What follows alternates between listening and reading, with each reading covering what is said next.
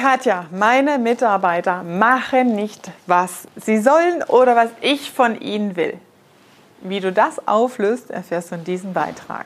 Unternehmerfreiheit. Der Business Talk mit Prozessexpertin Nummer 1, Katja Holzei. Mehr PS für dein Unternehmen. Ja, diese Inspiration zu diesem Video habe ich äh, durch einen Teilnehmer bekommen, der einen Unternehmerfreiheit Award bei uns gewonnen hat, beziehungsweise sich hart erarbeitet hat. Ähm, ein Unternehmer, der natürlich jetzt sehr finanzielle Freiheit hat, auf Mallorca lebt und äh, sein Leben genießen kann.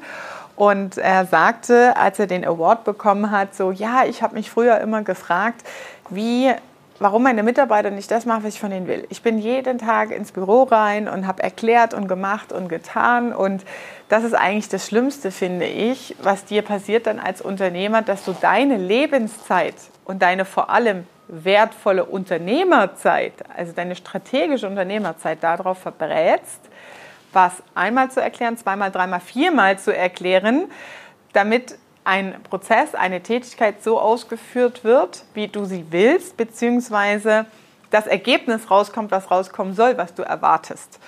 Und ähm, der Trick dabei ist, nicht zu sagen, hm, ich muss meine Mitarbeiter anders motivieren oder was müssen meine Mitarbeiter anders machen. Der Trick dabei ist, bei dir anzufangen und zu versuchen zu verstehen, erstens, wie kommunizierst du?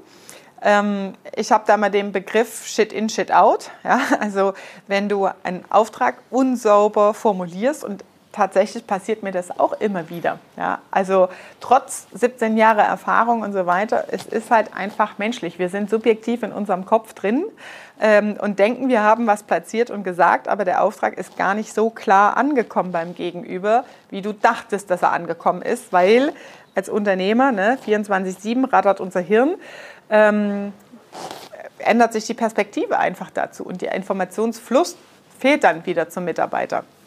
Ja, also fang erstmal bei dir an natürlich, Shit in, Shit out, wie hast du den Auftrag platziert? Und das Zweite ist natürlich, verstehen deine Mitarbeiter überhaupt dein Produkt? Also mach tatsächlich mal eine Umfrage, das kannst du auch zwischen Tür und Angel so in Mitarbeitergespräch mal einfließen lassen, zu sagen, ähm, was ist, was glaubst du, was ist das Produkt, ähm, die Leistung, die unsere Kunden begeistert? Was ist ähm, das Ergebnis, äh, was wir heraus haben wollen? Und was ist dein Beitrag dazu? Also wo in dieser Prozesskette ist dein Beitrag als Mitarbeiter, einen glücklichen Kunden ähm, zu generieren und äh, gute Aufträge zu platzieren. Und du wirst überrascht sein, wie intransparent da manche Dinge für Mitarbeiter sind, weil sie werden eingestellt als Verkäufer, als Einkäufer, als Techniker, als Bauleiter. Und in dieser Stellenausschreibung nehmen sie für sich meistens beim Eintritt ins Unternehmen nur ganz subjektiv diese Rolle wahr. Und der Punkt ist, dass Mitarbeiter natürlich auch ihren Lebenslauf und ihre Erfahrung haben aus vorigen Arbeitgebern und in dein Unternehmen dann Abgrenzungen, Kommunikation und Erwartungshaltung mit reingebracht werden, die überhaupt nicht dir entsprechen. Das heißt, jeder Mitarbeiter bringt eine Historie mit. Wie hat es der vorige Chef gewollt? Wie habe ich es gelernt? Hält das für richtig? Und je nachdem, wie qualifiziert und gut die Führungskräfte, Geschäftsführer der vorigen Arbeitgeber waren, ist natürlich auch das Ergebnis, was du dir reinholst. Ja? Und das können manchmal tatsächlich einfache subjektive Dinge sein. Das können Dinge sein wie Persönlichkeitsprofile. Einer ist halt wirklich eher von sich aus natürlich strukturierter Typ, ja, der einfach mit Checklisten arbeitet, äh, abstreicht und äh, Schritt für Schritt vorgeht und für sich den Anspruch hat oder sagt, ich brauche das erstmal sortiert räumt seinen Schreibtisch auf, sortiert die Aufträge, die Kundenanfragen, um dann anfangen zu arbeiten. Und dann gibt es halt Mitarbeiter, die genau das nicht brauchen, die wünschen sich, sie hätten es gern, weil sie selber merken, im Chaos zu jonglieren funktioniert nicht so richtig. Und du als Unternehmer oder dein Business gibt denen da natürlich keine Lösung, keine Handlung, wenn du kein Unternehmersystem hast. Ja, das heißt, sie verzetteln sich selbst im Abarbeiten und auch, da ruft der an, da ruft der an. Beobachte das mal. Das Schlimmste, was passiert, das sind Personalkosten. Denn Mitarbeiter, die kommen morgens ins Büro und rollen so im Tagesgeschäft mit. Da kommt ein Anruf, da kommt eine E-Mail und diese ganzen Mitteilungen sind Push-Nachrichten und es wird nur ich sage es jetzt wirklich mal, Zeitfresser und Geldfresser, das Thema, Bullshit jongliert eigentlich den ganzen Tag. Und wenn es um Entscheidungen geht, wird es alles zu dir hochgespült auf deinen Geschäftsführerschreibtisch. Es ist wie ein Filter, ein Abfangjäger, der Anfragen annimmt, aber keine Entscheidungskompetenz hat, wirklich Lösungen herbeizuführen oder die Dinge auch abzuarbeiten und zu erledigen. Und so kommt natürlich ein System raus, das dich unzufrieden werden lässt, weil du denkst die ganze Zeit, was mache ich verkehrt? Ja? Habe ich die falschen Leute im Unternehmen und äh, rede ich hier Chinesisch? Die verstehen nicht, was ich von ihnen will. Ja? Also wichtig ist, dass Mitarbeiter dein Business, dein System, das, wonach es ausgerichtet ist, natürlich auch kennen und verstehen lernen. Wenn du selber kein System hast, dann wird es natürlich an der Ecke schwierig. Das Zweite ist, die Schnittstellen zu vor- und nachgelagerten Tätigkeiten, Mitarbeitern, Kollegen oder auch externen Dienstleistern zu kennen, zu verstehen, wie der Umgang dazu ist und was da die Entscheidungsbefugnis auch ist für dich. Ja, beispielsweise, wir arbeiten ja mit äh, richtig coolen Event-Locations zusammen ich will da gar nichts dazu entscheiden. Ich will da nichts von auf meinem Tisch haben als Geschäftsführerin. Das macht die Mitarbeiterin, die bei uns die Events organisiert. Die trifft Regelungen über Budget, über was kostet das Essen etc., technische Ausstattung. Das wird vom Konto abgebucht, das will ich gar nicht auf meinem Tisch haben, weil das keine Unternehmeraufgaben sind. Ja? Aber Mitarbeiter brauchen auch diese Entscheidungsfreiheit und Entscheidungskompetenzen in Klammern setzt voraus, dass die Qualifizierung geeignet ist und dass auch die Erwartungshaltung und Entscheidungsbefugnis an das Stellenprofil klar definiert sind. Ja, also welche Tätigkeiten und Ergebnisse sollte der Mitarbeiter oder die Mitarbeiterin denn am Ende auch produzieren. Da gehen wir in die Führungsthemen natürlich rein, Stichwort Zielvereinbarung, Stichwort Mitarbeitergespräche, Stichwort Ergebnisorientierung, Stellenprofile etc. pp. Das sind alles Punkte, die helfen, es greifbarer zu machen in der Führung. Führung für dich auch leichter zu machen und Führung überhaupt erstmal zu verstehen. Ja, weil, sind wir doch ehrlich, wie sieht denn die Realität aus? Du gründest, entweder übernimmst du von dem Familienbetrieb vorher, ja, hast natürlich da eine Kultur auch schon drin in deinem Unternehmen, das du übernimmst, hast eine Idee und bist erstmal fachlich der Beste in deiner Branche im Markt. Im Idealfall bist du der Beste. Das heißt, du lernst als Beispiel so eine Steuerberater-Zertifizierung, so einen Abschluss, die Prüfung als Steuerberater, das zu bestehen da gibt es wahnsinnig viele Durchfallquoten. Und es ist so unfassbar komplex und anstrengend, überhaupt diesen Titel zu bekommen. Und dann bist du absolut subjektiv in dieser fachlichen Expertise drin, was ja auch richtig ist. Aber du hast nicht Führung gelernt und hast nicht Unternehmertum gelernt. Genauso als Rechtsanwalt. Ja?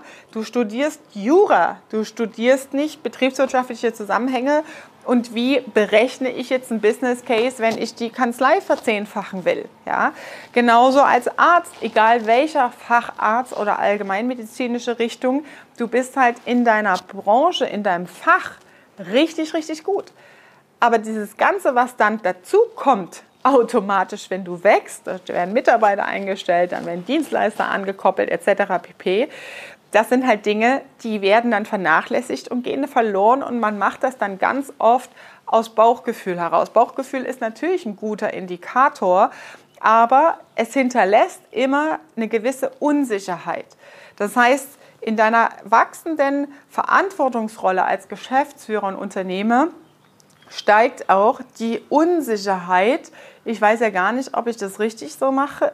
Umsatz passt einigermaßen, aber ich führe halt meine Mitarbeiter so, wie ich es irgendwie mal für richtig halte oder mir mal in einem Buch gelesen habe. Ja? Das heißt, die praktische Anwendung nutzen ähm, fehlt letztendlich und die Unsicherheit nimmt zu. Und deswegen triffst du dann auch keine richtig guten, wichtigen strategischen unternehmerischen Entscheidungen, in ein neues Geschäftsmodell zu gehen, weiter zu wachsen, weil du Angst auch vor dieser Verantwortung hast, weil die Unsicherheit natürlich noch größer ist und du auch gar keine Vorstellungskraft hast, was soll mir das bringen, außer mehr Arbeit. Ja?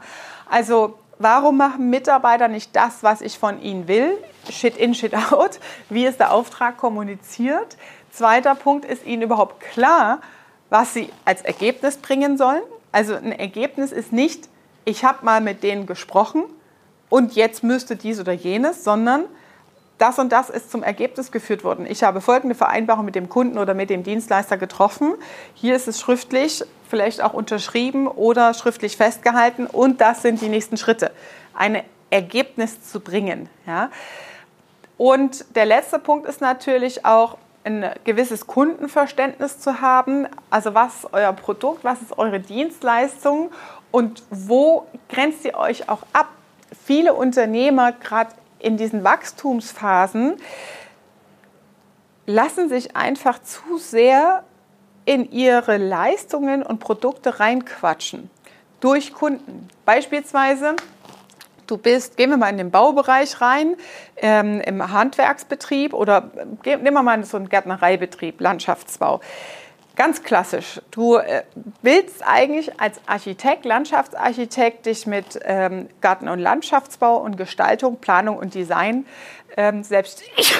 Ich, ich, ich, Entschuldigung, das war äh, Blütenstaub von außen. Das ist tatsächlich ein Insider. Nur die Leute, die lange mit mir zusammenarbeiten, wissen, dass ich einen Niesreflex habe, der bis zu sieben Mal hintereinander ausgelöst wird ähm, und kennen mein Niesen. Jetzt äh, weiß es auch die Öffentlichkeit. Ähm, wo war ich stehen geblieben? Ach ja, Beispiel Landschafts- und Gartenbau. Du bist Architekt, hast Landschaftsarchitektur äh, und Design studiert und äh, willst eigentlich nur Gärten gestalten und planen. Und dann kommt, ja, können Sie eigentlich auch Pflasterarbeiten machen? Können Sie eigentlich auch ein Loch buddeln und einen Teich bauen? Können Sie eigentlich auch da draußen Pool machen? Es kommen Anfragen hinzu, die mit deinem Kerngeschäft, das, was du eigentlich beabsichtigt hast, nicht angeboten werden.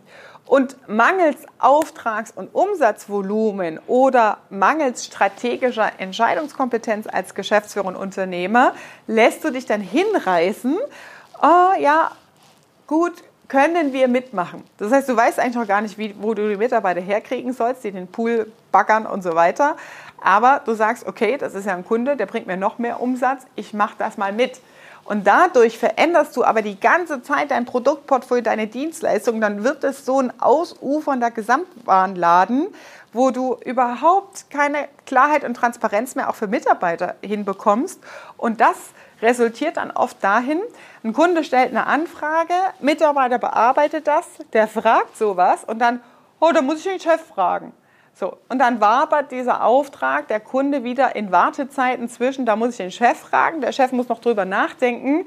Bis du eine Entscheidung getroffen hast, ist dann oft der Kunde weg. Ja? Das war Unternehmerfreiheit. Der Business Talk mit Prozessexpertin Nummer 1, Katja Holzhey. Du willst keine Folge mehr verpassen, um dein Unternehmen mit PS auf die Straße zu bringen?